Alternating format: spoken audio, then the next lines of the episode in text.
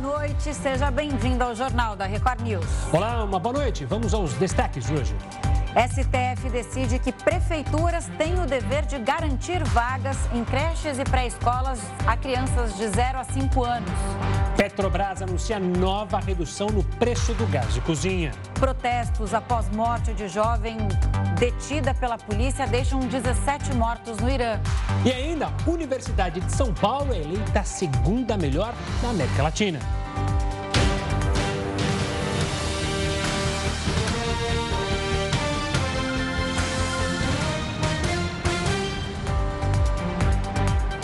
STF decidiu que é obrigação das prefeituras garantir vagas em creches e pré-escola. A corte entendeu que o acesso a creches e educação infantil para crianças de 0 a 5 anos é um direito constitucional e o poder público é obrigado a fornecer o serviço. O Supremo ainda afirmou que vagas em pré-escolas podem ser exigidas na justiça individualmente por meio de ações. Os ministros avaliaram o caso de uma criança de Santa Catarina que teve o direito à creche negado.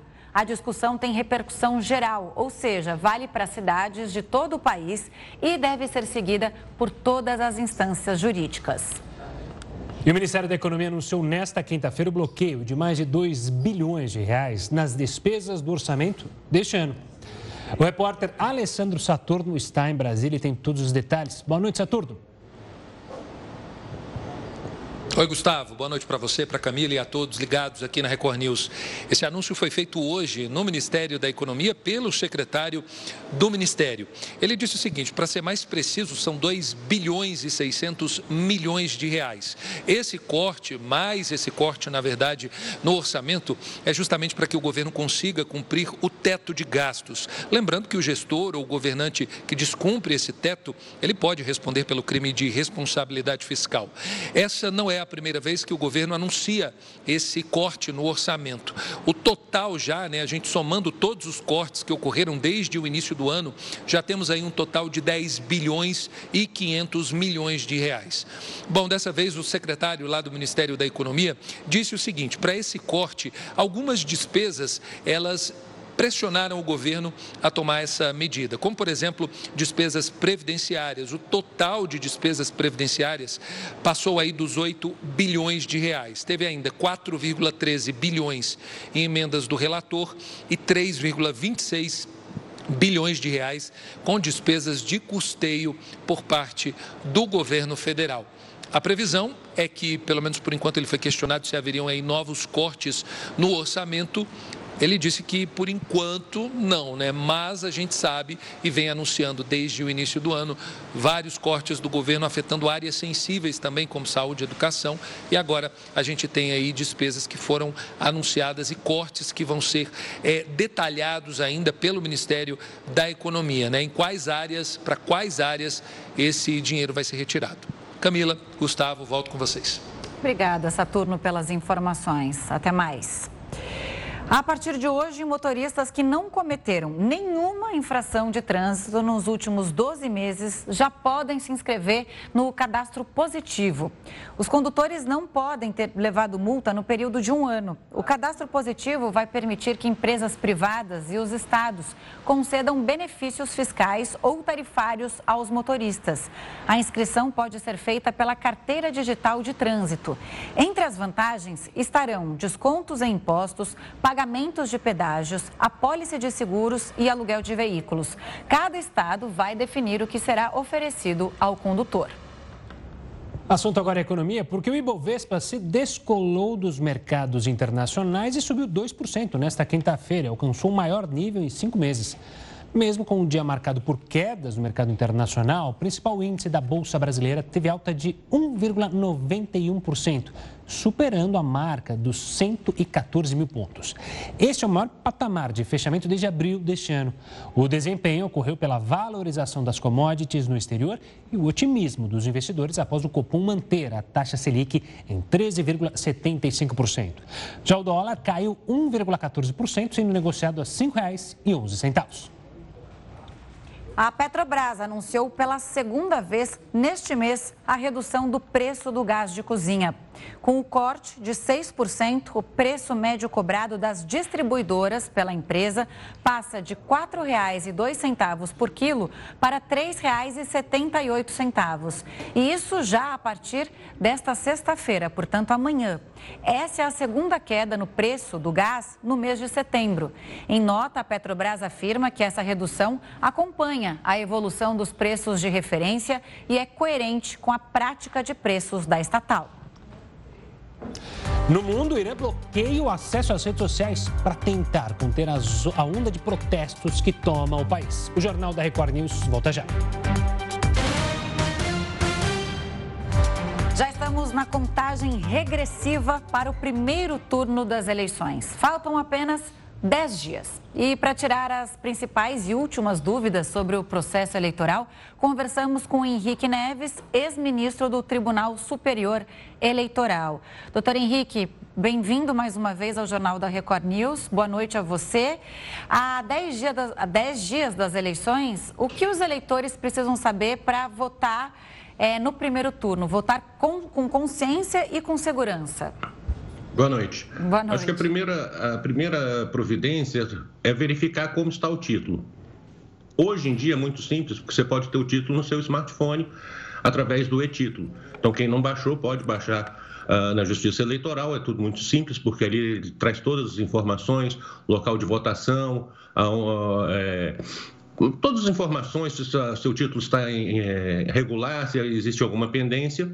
Uh, e aí, além disso, é o eleitor, agora, vamos dizer, nós tivemos esse programa eleitoral gratuito, né? Gratuito é só o nome, vai até quinta-feira. Então, nós tivemos a exposição de diversas pessoas que são os candidatos. A eleição está muito concentrada, todo o debate na eleição presidencial, mas a gente tem que lembrar que nós temos que escolher presidente da República, governador, senador, deputado federal, deputado estadual e aqui no Distrito Federal, deputado distrital. Então, os eleitores têm que começar a formar sua convicção, verificar quem é a pessoa que melhor os representa, e aí ele pode fazer aquela colinha, que é pegar uma folha de papel e escrever o número para, na hora da votação, ser mais simples para, uh, o, o, procedimento. A ordem de votação será deputado uh, estadual ou distrital, deputado federal, senador, governador presidente da República. Então, eu acho que é hora do, do, eleitor concentrar, que não é uma eleição apenas para presidente da República, são vários cargos em disputa, ver quem são os candidatos que merecem o voto dele e se preparar, seja organizando o título de eleitor, para a gente não deixar em cima da hora aquela confusão, onde é que está meu título, onde é que está, uh, em que local eu vou votar. Tudo isso pode ser verificado com antecedência. O título é importante que se leve o título de eleitor na, no, no, dia da votação, mas mais importante é que você tenha um documento com foto. Pode ser carteira de habilitação, pode ser carteira de identidade, passaporte, qualquer documento oficial com foto. Ele autorizará a, a, a votação, o eleitor poder votar independente de ter o título ou não. Mas é melhor que se leve o título porque já tem vários dados ali nele que facilitam muito o processo. Ministro, uma boa noite da minha parte. Boa noite. Eu queria questionar, justamente o senhor falou é, no smartphone, e essa foi uma discussão recente no Tribunal Superior Eleitoral, sobre o uso ou não do telefone celular, do smartphone na hora de votar. O que ficou decidido? Acho que muita gente, obviamente, é, não sabe ou tem dúvidas. Vai poder levar o celular na hora da urna? Não vai poder é, levar o celular, tirar foto? Porque isso aconteceu em eleições passadas, né? muita gente gravava é, o voto e colocava nas redes sociais. Veja bem, desde 2009, isso não é uma novidade para a eleição deste ano. A Lei 2034, que é de 2009, ela alterou a Lei das Eleições, que é a Lei 9.504, e ela diz que é proibido portar no local, na cabine de votação, é proibido portar celular, filmadora, máquina fotográfica. Por quê? Isso é uma defesa do eleitor para que ele não seja coagido a tirar uma foto do seu voto para que aquele coronel, aquele candidato que está querendo comprar voto, ter uma confirmação do que é, o eleitor efetivamente fez na cabine. Então, é, é, a lei é clara e precisa em dizer que não pode portar nenhum desses equipamentos que sejam capazes de captar imagem ou o próprio som na hora da votação. Nos anos anteriores, admitia-se uma possibilidade do eleitor uh, estar com o telefone no bolso, desligado, ele não poderia manusear o, o telefone na cabine de votação. Entretanto, para este ano, a Justiça Eleitoral uh, especificou que se a lei determina que não pode portar, o eleitor não pode portar. Então ele pode levar seu celular até a fila de votação, até porque se ficar parado na fila em algum momento, hoje em dia todo mundo fica nas redes sociais passando mensagem. Aliás, é uma coisa importante, não pode ter propaganda eleitoral no dia da eleição nas redes sociais. No dia da eleição não pode ter nenhum tipo de propaganda eleitoral.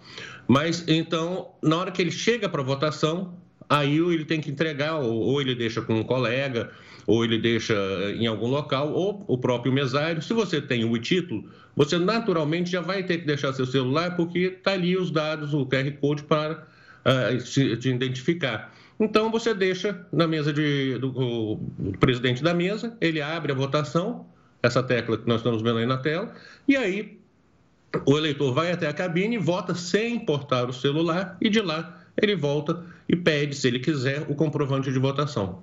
E aí, se é errado, pode ir para casa. Ministro, eu queria pegar uma fala sua sobre coação, né? Que a gente tem visto alguns casos pipocarem. Se um eleitor está sendo coagido a votar em determinado candidato, o que, que ele pode fazer? Ele pode ir à justiça para denunciar esse tipo de ação? É, é uma das coisas mais recorrentes, é um dos mais que a gente precisa ainda terminar, uh, extirpar do, do, do, do, nosso processo eleitoral, é a coação à fraude. Você tem a, a questão da compra de votos, que ela pode ser pecuniária, você pode eh, prometer 50 reais ou 100 reais para que a pessoa vote neste ou naquele candidato, ou como também você pode oferecer 50, 100 reais para que a pessoa não vote em determinado candidato. Qualquer uma das duas formas é crime eleitoral e aí no sentido específico de uh, passível de apuração posteriormente com possibilidade de encarceramento e comete o crime tanto quem compra como quem pede. A, a, a, conduta é para ambos os lados. É você oferecer ou solicitar. Uh, e também é uma irregularidade no âmbito é, administrativo eleitoral. Então, se você tem uma comprovação que um único voto foi comprado, toda eleição pode ser anulada por conta daquela compra de votos, segundo a jurisprudência do TSE. Ah, porque é uma ofensa muito grave à vontade, à livre vontade do eleitor. Se o eleitor sofre qualquer dessas uh, tentativas, ele pode se dirigir ao Ministério Público, narrar e o Ministério Público, com certeza, entrará em contato com a Justiça Eleitoral por meio das ações cabíveis e, quem sabe, até já não monta ali uma, uma situação para verificar a existência de um flagrante e punir os responsáveis por essa compra de voto. A gente tem que lembrar que a, o, o, quando se vende o voto, ninguém te paga para uma coisa boa, né? Ninguém te paga para passar um, um, dia de férias ou para comer uma comida muito boa. Todo mundo paga quando você precisa fazer alguma coisa a contragosto, alguma coisa que terá algum resultado. E 50 reais se projeta em quatro anos de mandato, onde pode ocorrer muitas coisas porque se a pessoa começa já comprando voto, significa que o exercício do mandato muitas vezes também vai ser feito de uma forma muito complicada. Então, acho que o eleitor, a primeira coisa é afastar qualquer possibilidade desse tipo de comportamento e comunicar ao Ministério Público para que as medidas sejam tomadas. Realmente, isso é um ponto muito importante que vocês destacaram e, em paralelo a isso, também tem é, o voto consciente, né? Muita gente é, não estuda direito quais são os candidatos, principalmente para deputado estadual, deputado federal, aí chega no dia da eleição, fala, ah, vou ligar para um familiar meu para ver em quem ele vai votar. Não, gente, é voto consciente, né, doutor Henrique? Exatamente, você tem que verificar cada um dos candidatos por os cargos majoritários, todos eles têm a proposta ah, ah, na internet, o que, que eles querem, o, qual, o que eles planejam, e aí você vê o que, que eu quero para minha cidade, o que, que eu quero para o meu estado, para o meu país. Quero uma pessoa que diga que vai aumentar o, o, a saúde, a prestação de saúde, eu quero não, eu prefiro alguém que cuide mais da educação, ou qual que é a proposta que tem. Tudo isso você tem que estudar e também verificar a vida pregressa. Isso é muito simples de fazer hoje em dia, é só você jogar na internet o nome de qualquer coisa que sai tudo que teve contra aquela pessoa, a favor ou contra, o que ela realizou, se ela já tem alguma experiência, se ela já participou de algum cargo público, como foi o exercício desse cargo público. Então, todos isso, todas essas informações são aquelas que vão fazer a convicção do eleitor. E aí todo mundo é livre para decidir exatamente o que quiser. Se eu quero votar numa pessoa porque eu acho que ela é bonita, é um critério meu, eu, eu, particularmente posso não concordar, porque a beleza seja o único elemento para escolher um candidato. Ah, a eleição não é uma aposta, onde eu tenho que votar sempre, ah, não, está todo mundo votando, eu tenho que ir junto com todo mundo. Você tem que ir junto com a sua consciência.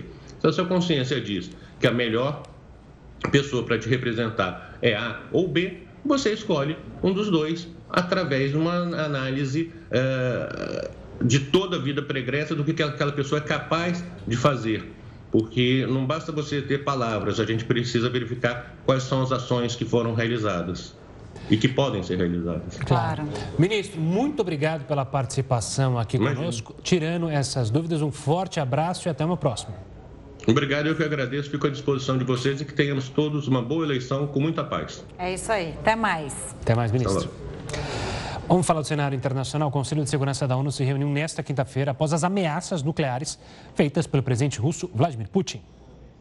A tensão em todo o mundo aumentou depois das declarações feitas pelo presidente russo Vladimir Putin. Por isso, representantes de diversas nações se reuniram no Conselho de Segurança da ONU para debater a guerra na Ucrânia. O secretário-geral Antônio Guterres foi taxativo ao falar sobre o uso de armamentos nucleares. A ideia do conflito nuclear, que antes era impensável, virou um debate mais uma vez. Isso por si só é totalmente inaceitável. Todos os estados com armas nucleares devem se comprometer novamente com o não uso e a eliminação total de armas nucleares. A Rússia é o país com maior arsenal nuclear no mundo. Na sequência, aparecem Estados Unidos e China.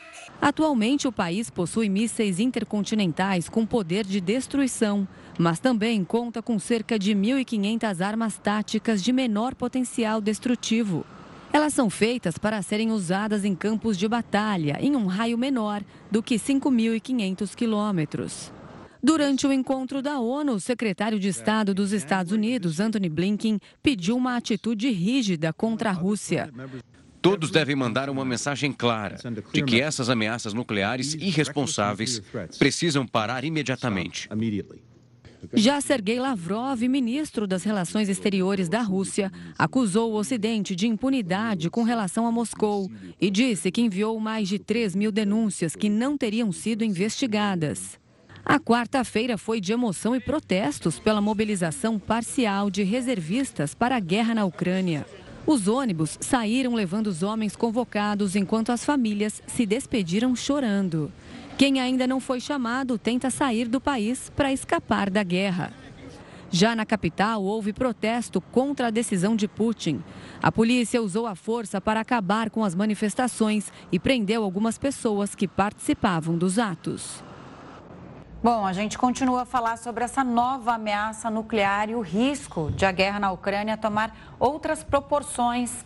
E a gente debate isso com Heródoto Barbeiro. Heródoto, boa noite para você. Bom, então o, a tensão cresceu muito nesses últimos dias, né? Ucrânia pedindo paz ainda e a Rússia querendo esticar a corda.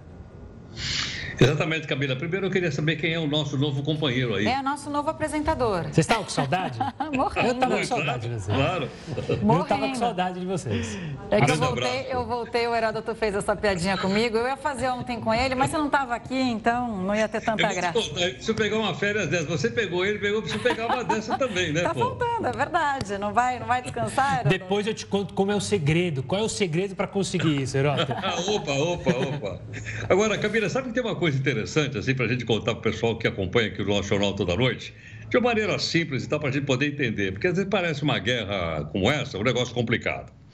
Mas em que pé que nós estamos com a guerra depois dessa reportagem bastante interessante que a gente mostrou, que é a ameaça nuclear, como vocês muito bem retrataram, que é o seguinte: o próximo passo é os russos chegarem naquelas duas regiões que eles tomaram da Ucrânia, o Donbass e o Lugansk, e perguntar ao povo o seguinte: vocês querem fazer parte da nossa querida mãe Rússia? É aquilo que na nossa linguagem se chama plebiscito. E na linguagem internacional, principalmente em inglês, eles dão o nome de referendo. Mas na nossa não é um referendo, é um plebiscito. Muito bem.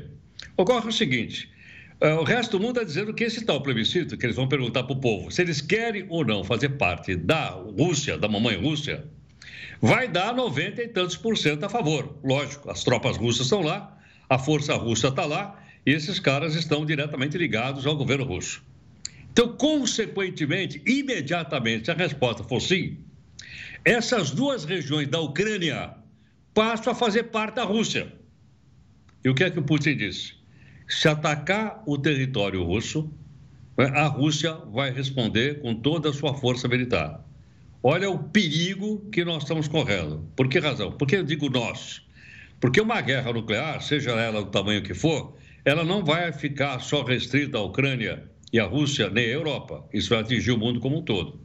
Nós já estamos sentindo isso economicamente. Uma parte da inflação do mundo hoje é de responsabilidade dessa guerra entre a Rússia e a Ucrânia. Portanto, nós estamos numa encruzilhada. Gostaria de chamar a atenção do pessoal que está nos acompanhando. Esse é um momento muito grave, porque se for aprovado o plebiscito e eles disserem agora nós somos parte da Rússia, a Ucrânia não vai poder mais atacar a Rússia. Porque vai ser território russo. O que, é que os russos vão fazer? Eu estive vendo, fazendo uma pesquisazinha aqui na, na, na mídia internacional. Eles vão voltar a atacar a Ucrânia violentamente, inclusive a capital da Ucrânia, que é a cidade de Kiev. E já ameaçaram, inclusive, estive vendo agora um pouquinho no Le Monde, a bombardear o palácio presidencial onde está o Vladimir Zelensky, que é o atual presidente democrático eleito da, da, da Ucrânia. Então, olha onde é que nós estamos chegando. Claro, nós estamos torcendo pelo melhor, nós estamos torcendo para que haja um acordo, para que haja um cessar-fogo e para que as pessoas passem para a mesa de negociação. Mas, infelizmente, inclusive com a reportagem que nós mostramos, nós estamos distantes disso estamos mais próximos de algo muito grave, muito sério, não é? Que nos remonta novamente a uma segunda etapa de uma Guerra Fria, como a gente já vem falando aqui no jornal há algum tempo. Como você falou, né, Heroto, o grande problema é que essa nossa esperança de negociação é quase impossível, porque se você vê os dois lados, não há espaço para uma negociação. Cada um pede algo completamente diferente do outro. Então, você não, não dá para a gente acreditar ou sonhar ou imaginar que ambos os lados sentem à mesa e decidam, olha, vamos um, decidir um cessar-fogo e vai ser assim, assado. Não, a gente é, fica imaginando só o pior, né? Agora, essa guerra é unilateral, né? É, a, a, Ucrânia nunca ameaçou a Rússia. A Rússia decidiu é, fazer essa invasão militar aí, é, contrariando o mundo todo, né? Hoje, até no, no, Conselho de Segurança da ONU, o Sergei Lavrov, ele saiu antes e disse que, ele justificou lá, dizendo que a, a invasão, a operação militar, como eles chamam, né? Era inevitável. E é o que é essa narrativa da Rússia desde o início, que não faz o menor sentido. Mas tem algumas informações interessantes também para o pessoal que nos acompanha, que é o seguinte: uma quantidade razoável de jovens homens estão fugindo da Rússia. É. Isso é uma coisa inédita. E estão fugindo para um pequeno país que fica no Cáucaso, chamado Geórgia. E por que para a Geórgia? Primeiro, porque lá não precisa de visto para entrar. Segundo, que a Geórgia fala russo. Que o maior ditador da União Soviética de todos os tempos, que é o Joseph Stalin, era da Geórgia. Então o pessoal está fugindo. Ou seja, os jovens russos não querem ser obrigados a pegar armas contra a Ucrânia. Primeiro, pela guerra. Segundo, porque invadir um país e chamar de operação militar especial é uma coisa que o mundo não acredita. Agora, olhando a longo prazo, o que, é que pode ocorrer? Bom, ou cai o governo da Ucrânia, Zelensky, ou cai o Putin, que é o autoritário, o autocrata que está no poder há 20 anos na Rússia. Se um desses dois caísse, certamente eles iriam para a meia de negociação. Mas, infelizmente, essas notícias só existem, por enquanto, na nossa imaginação e não existem de fato. HB e HB. Gustavo, hoje interessante foi o seguinte, que a gente viu protestos na Rússia, né? É, uma retirada também de muitos russos para outros países, como você disse, inclusive para a Finlândia. Enfim, tem uma lista lá onde eles têm mais facilidade de entrada. E mais de 1.300 pessoas foram presas nesse protesto. Quer dizer, a Rússia está começando a ficar abalada internamente, né? É o que, o que parece ser depois dessa é, medida tomada pelo, pelo Putin de recrutar é, reservistas, mais de 300 mil reservistas. Então, está dando uma debandada geral ali e a tensão interna também aumentou. E outro dado interessante. Agora, Desculpa, só um, um, um pensamento, claro. Luz, que é o seguinte: é, os meios de comunicação estão todos sob censura lá na, na Rússia. Como é que as pessoas ainda estão se informando a ponto de fazer a manifestação que a Camila falou agora há pouco? Tem duas. Uma é a internet, que eles não conseguem segurar, e outra é que aquelas medidas econômicas, a retaliação econômica do Ocidente contra a Rússia, era coisa de médio e longo prazo. Estão começando a fazer efeito lá. Uhum. O cidadão está chegando lá no carrinho do supermercado, não está conseguindo comprar as coisas para comprar, ou está muito caro. Então é isso que tem feito o pessoal dizer: olha, é a guerra da Ucrânia, vamos protestar. Coisa impensável há três ou quatro meses atrás. E outro dado curioso, só para a gente encerrar esse assunto, né, é que, segundo a mídia ocidental, a Rússia promete 260 mil reais é, em caso de morte desses novos combatentes russos que são, foram convocados, é, estão ali é, de sobreaviso, como se o dinheiro fosse é, sanar uma morte de um ente da família. Mas, enfim, a gente segue acompanhando e, claro, preocupado, né, Heroto? Exatamente. E outra coisa curiosa, Gustavo, é o seguinte: sabe quanto eles estão oferecendo para cada soldado? Dependendo da gradação dele, o salário está de mil a cinco mil dólares. Eu nunca vi falar que um soldado pudesse ganhar tanto. Curioso, pois né? é, é um dinheirão. Geraldo, tenha uma ótima noite e a gente bem se vê aí, bem amanhã. Ah, muito obrigado. Sempre um prazer estar aqui com vocês. Um beijo, beijo grande, HB. Obrigado. Tchau, tchau, HB. E ainda no cenário internacional, o Irã bloqueou acesso às redes sociais para tentar conter os protestos que tomaram o país após a morte de uma mulher. Até o momento, foram 17 mortos pela repressão policial. As autoridades iranianas anunciaram nesta quinta-feira a interrupção no acesso às redes sociais no país. Essa medida foi tomada na tentativa de controlar a onda de manifestações que acontecem há seis dias. Os protestos começaram após a jovem de 22 anos, Massa Amini, morrer poucos dias depois que foi detida pela polícia da moral responsável por observar o uso correto da vestimenta das mulheres. Os atos acontecem em diversas cidades do país. A polícia reprimiu com uso de força e gás lacrimogênio, deixando mortos e feridos. Em resposta, Manifestantes atiraram pedras, incendiaram viaturas e bloquearam ruas. O governo iraniano ainda não comunicou qual foi a causa do falecimento, mas o presidente do Irã, Ebrahim Raiz, se manifestou publicamente sobre o caso e afirmou que a morte da jovem será investigada. Ele ainda acusou o Ocidente de hipocrisia pela preocupação. A fala de Raiz é uma resposta aos Estados Unidos, França e ONU que haviam criticado o país pela forma como estava conduzindo o caso. A polícia do Rio de Janeiro está investigando uma agressão dentro de um condomínio na zona oeste da cidade. A briga teria começado no elevador do prédio. Quem tem mais informações sobre esse caso é o repórter Marcos Marinho. Marcos, boa noite, as suas informações. Oi Camila, oi Gustavo, boa noite para vocês e para todos que nos acompanham aqui na Record News. Essas agressões que vocês estão vendo aí nas imagens aconteceram em um condomínio de Jacarepaguá, aqui na zona oeste do Rio. A vítima é um morador, o ator Dadu Santo. O que houve ali foi o seguinte: ele aparece sendo agredido por um vizinho que é policial civil. E logo em seguida aparece também aí na imagem o filho desse policial, um médico, que também parte para a agressão. O policial, inclusive, tira a pistola que estava na cintura e entrega para o filho e as agressões continuam. Depois o Dadu conseguiu escapar, saiu correndo para o estacionamento do condomínio. O policial civil foi atrás dele. Foi quando outros vizinhos perceberam o que estava acontecendo, chamaram a polícia militar e, por fim, todos foram levados para a delegacia delegacia. Agora, qual é o motivo de toda essa agressão? Segundo o Dadu, e vocês vão acompanhar também aí nas imagens das câmeras de segurança, tudo aconteceu quando ele resolveu sair de casa para ir a um supermercado. Ele entra no elevador do condomínio com uma bicicleta e nesse elevador estava a esposa do policial civil. A partir daí, vocês acompanham pelas imagens que houve ali uma discussão. Segundo o ator, ele pediu para que essa mulher chegasse um pouco para o lado para que ele pudesse entrar no elevador com a bicicleta. Já a mulher afirma que foi xingada por ele. E daí os dois então começaram aí a xingar um ao outro.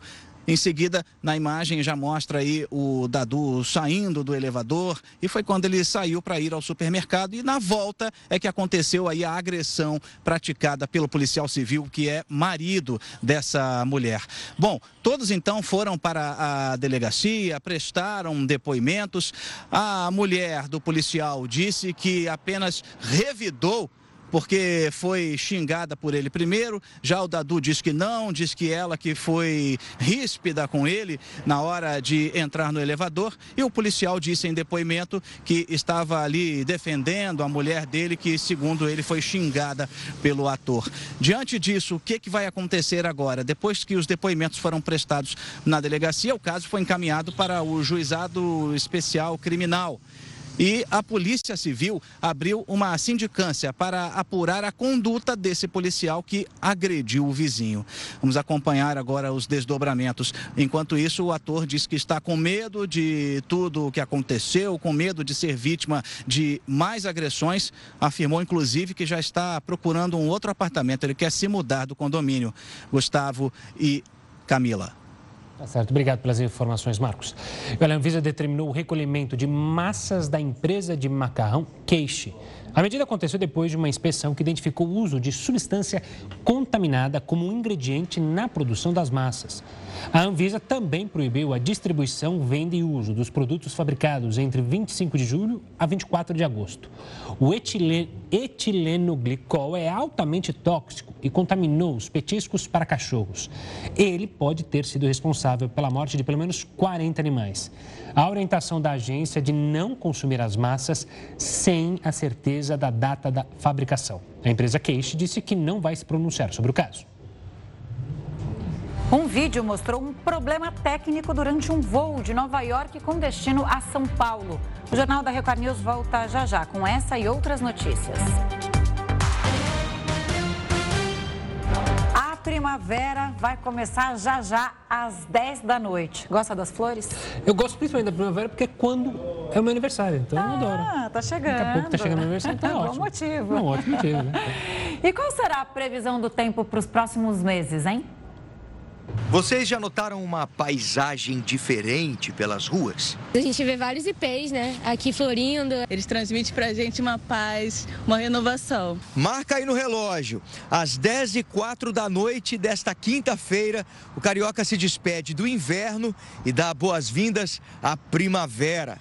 A temporada mais colorida do ano também é conhecida como a Estação das Flores a gente consegue notar que a gente sai do inverno mais seco, mais frio, e aí começa a ter mais chuva. Né? A gente tem os acumulados de chuva na primavera já um pouco maiores, e isso ajuda a carregar mais nutrientes para as flores, então a gente começa a ter aí elas nascendo, ficando mais bonitas na primavera. O meteorologista explica que essa é uma temporada de transição do clima. É normal que a gente tenha essas características das duas, das duas estações acontecendo na primavera, que é o meio do caminho, especialmente no mês de outubro. No mês de outubro a gente pode ter aí períodos que chega uma frente fria mais intensa, chove, esfria pra caramba, mas ao, mesmo tempo a gente pode ter algumas ondas de calor aí que trazem temperaturas bastante elevadas também. As chuvas, essas sim, vão cair acima da média a gente acaba tendo um pouquinho mais de frente fria chegando aqui na região sudeste do Brasil.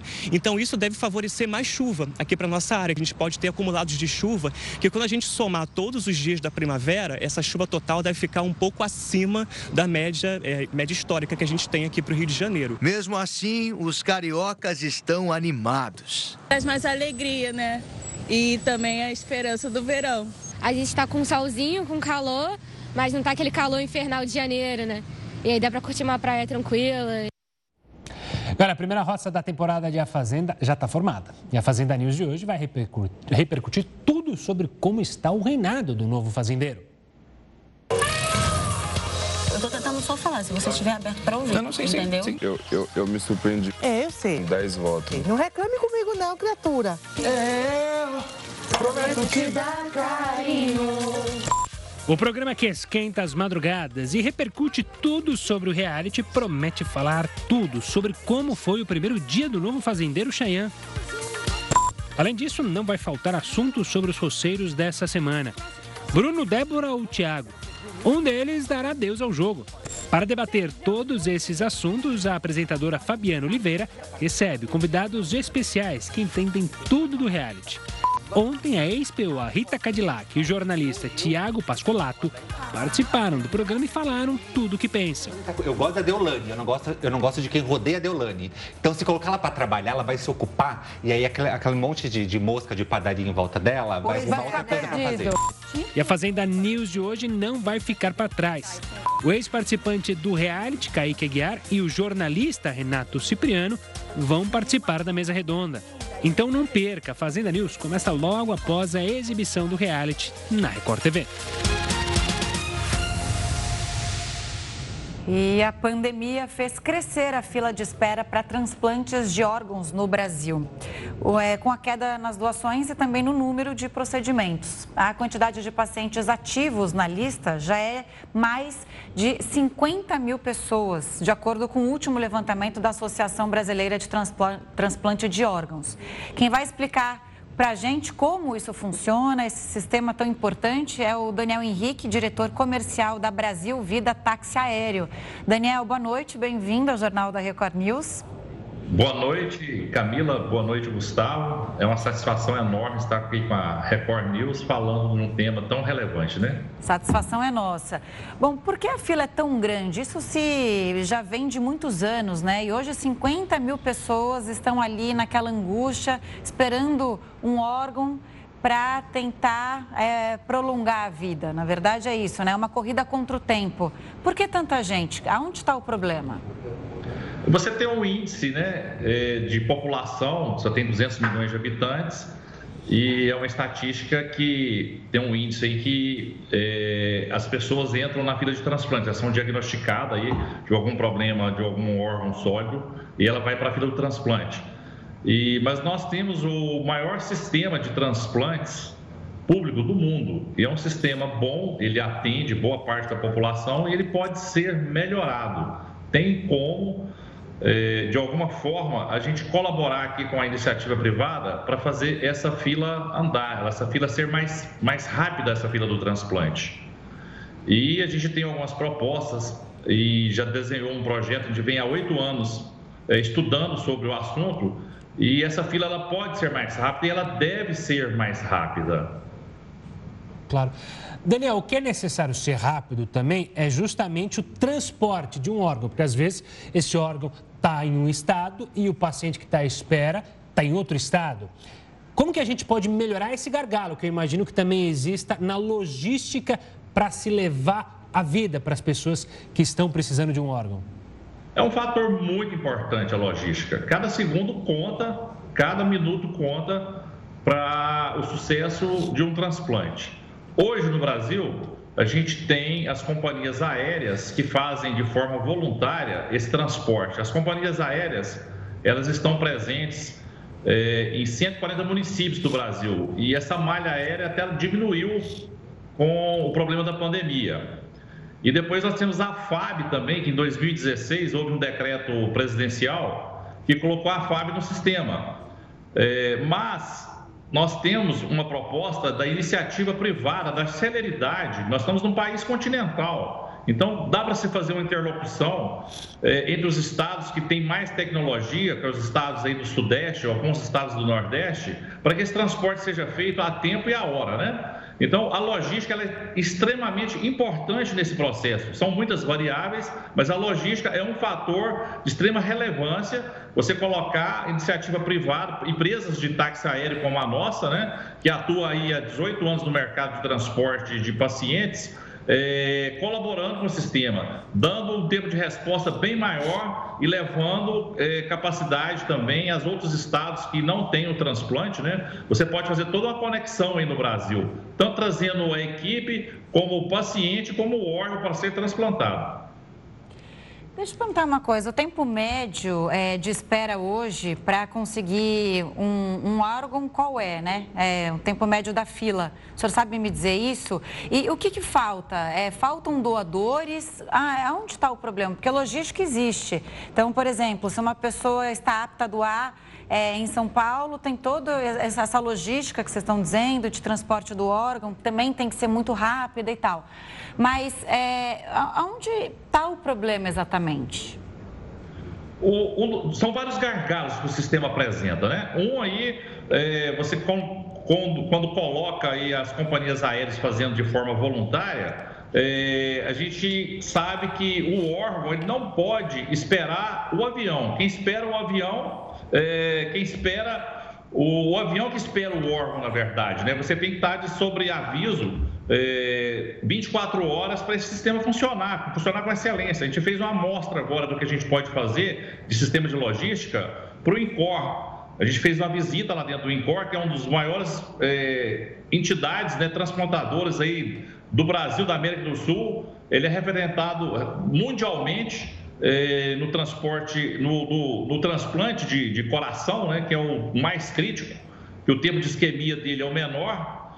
E então o, o, o sistema ele tem que, tem que conter hoje dentro, dentro do, do, do, Sistema Nacional de Transplante uma, uma logística eficiente.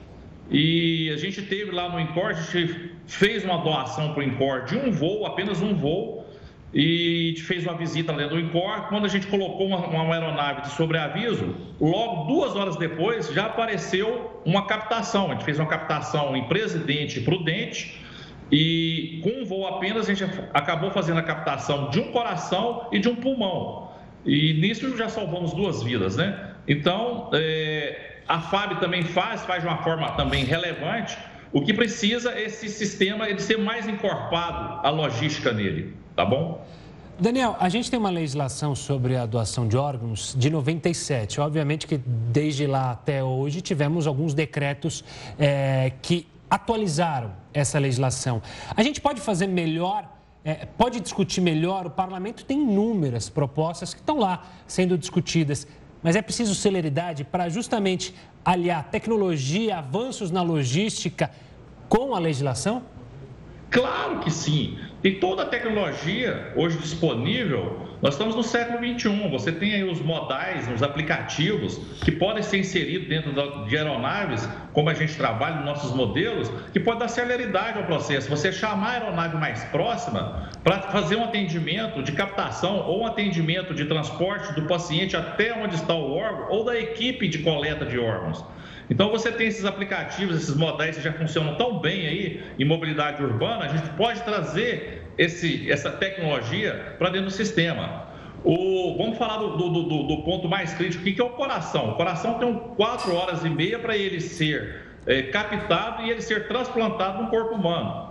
É, vou citar como referência o Incorpor, ser uma entidade é, de referência mundial né, no, no coração. É, hoje o Incorpor consegue fazer a captação num raio médio de 1.500 quilômetros. Ele não consegue, por exemplo, fazer captação de São Paulo no Tocantins, que já não dá o tempo de isquemia. Então, hoje nós temos tecnologia já vigente no mercado, que já funciona, de uma máquina que ela vai dar sobrevida a esse coração. O que, que acontece? A gente pode colocar essa máquina dentro das nossas aeronaves e dar é, um tempo, quase que o dobro de tempo de resposta né, para essa, essa, captação ser feita. A gente pode atravessar o país para fazer uma captação de coração. Então a tecnologia ela pode trabalhar a nosso favor e ela deve trabalhar a nosso favor.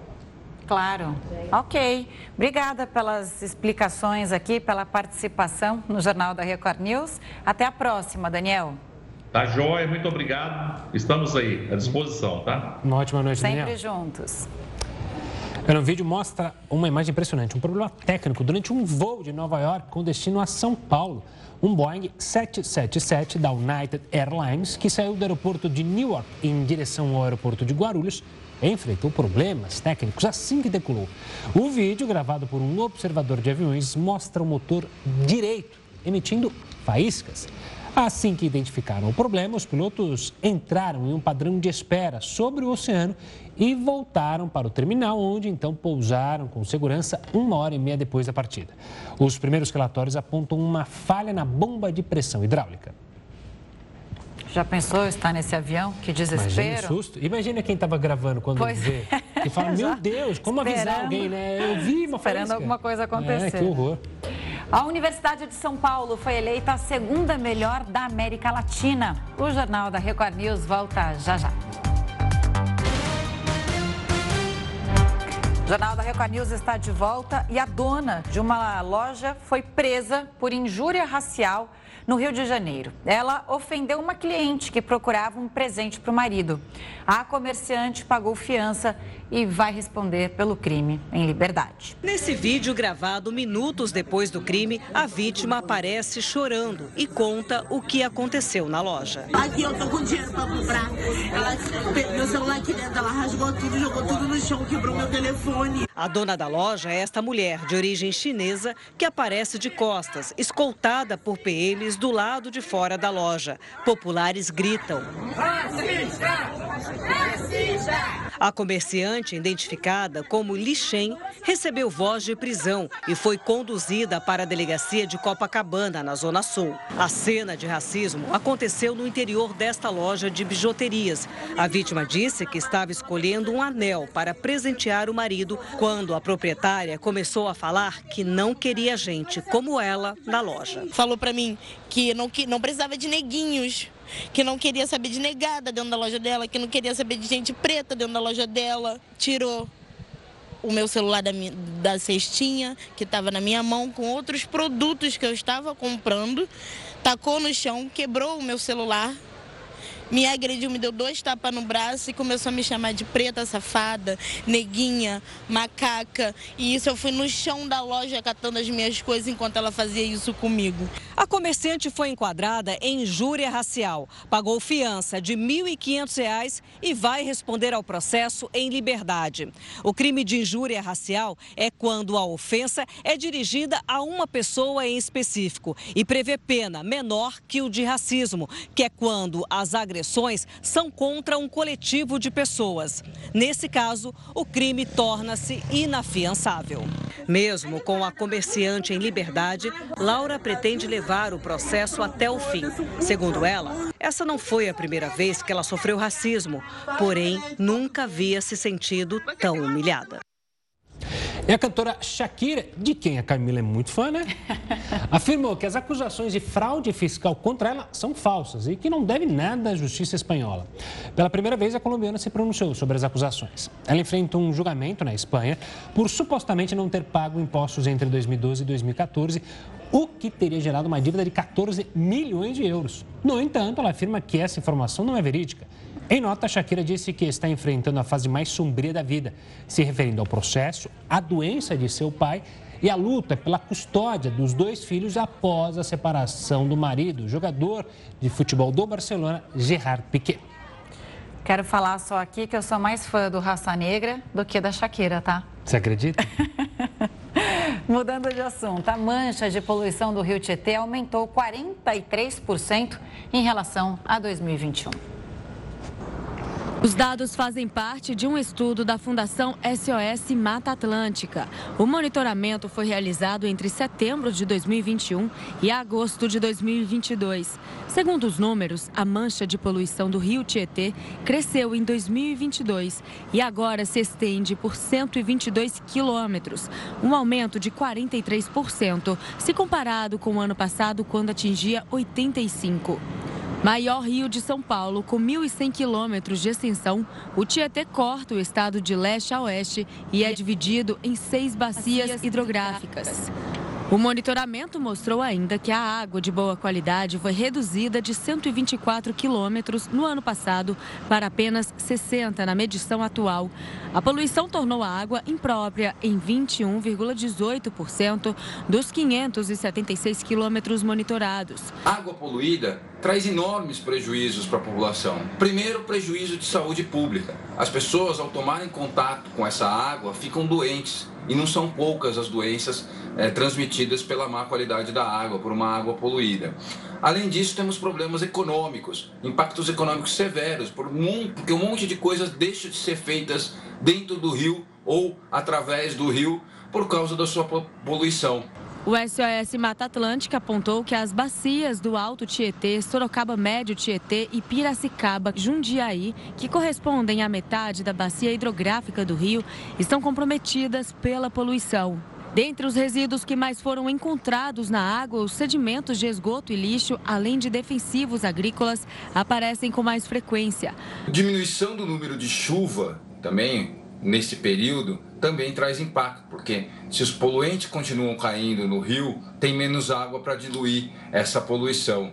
E também os impactos são sentidos ainda devido à falta de saneamento nas cidades do interior de São Paulo. Então, tudo isso junto acabou causando esse maior é, impacto. A bacia do Rio Tietê abrange 265 municípios do estado, numa área total de mais de 9 milhões de hectares. Hoje é o Dia Mundial Sem Carro. Por trás dessa iniciativa existem muitos objetivos. Veja só. Trânsito, poluição, superlotação e caos. Em estradas lotadas de carros, existem opções que podem ajudar a amenizar esses problemas. O Dia Mundial Sem Carro é uma iniciativa que quer justamente isso: incentivar a população a utilizar outros tipos de transporte. A ideia do movimento é, é vivenciar na prática, o que seria uma cidade com menos automóveis. Apesar dos problemas que a gente sabe que existem, pegar ônibus facilita muito a vida de quem se locomove pela cidade. É um meio de transporte mais acessível, já que evita gastos com gasolina e com a manutenção dos carros. É também mais seguro porque diminui o número de acidentes. E, claro, mais sustentável, afinal, reduz a quantidade de veículos nas vias. E dá para perceber na prática essa redução, viu? Esse ônibus, por exemplo, transporta 43 pessoas sentadas e 43 pessoas em pé. Se todas elas resolvessem utilizar o carro, seriam mais 86 veículos no trânsito. Isso sem contar a redução de ocorrências. Dados do Ministério da Saúde apontam que a cada 200 acidentes, apenas uma das vítimas estava em um ônibus do transporte público. Pensar no transporte coletivo é pensar no futuro através de, de, políticas públicas, com a criação de faixas exclusivas para ônibus e viabilizando o transporte público de passageiros e diminuindo a quantidade de automóveis no trânsito. Segundo o superintendente da Agência Nacional de Transportes Públicos, para garantir a manutenção e o aprimoramento desse modal, incentivando o usuário a optar pelo ônibus, é imprescindível pensar em políticas públicas que funcionem. Imagina um ônibus, é, digamos, com maior capacidade, com via exclusiva, é, uma, não, em corredores, um BRT. Então, ele vai, ele, vai, ele vai substituir 70, 80 carros. Né? Você tem que dar o espaço necessário em função do volume de pessoas que andam ali não ao, ao, volume de carros que andam ali. A Thaís utiliza diariamente o transporte coletivo. Diz que não imagina a sua rotina sem o busão e que nesse Dia Mundial Sem Carro segue sendo fundamental pensar mais nesse meio de transporte. Às vezes tu vê tipo, um, um carro com uma pessoa dentro, sabe? É bem chato isso. Eu não acho que tenha necessidade e o transporte é bem bom, assim, então... Vale a pena trocar o carro pelo ônibus? Vale, vale a pena. A USP continua sendo a segunda melhor universidade da América Latina. Uma empresa de análise do ensino superior divulgou a lista nesta quinta-feira. Nela, a Pontifícia Universidade Católica do Chile está em primeiro lugar. Unicamp em quinto e o FRJ em oitavo. São as outras brasileiras entre as dez melhores. A Universidade de São Paulo também é a maior produtora de estudos na região.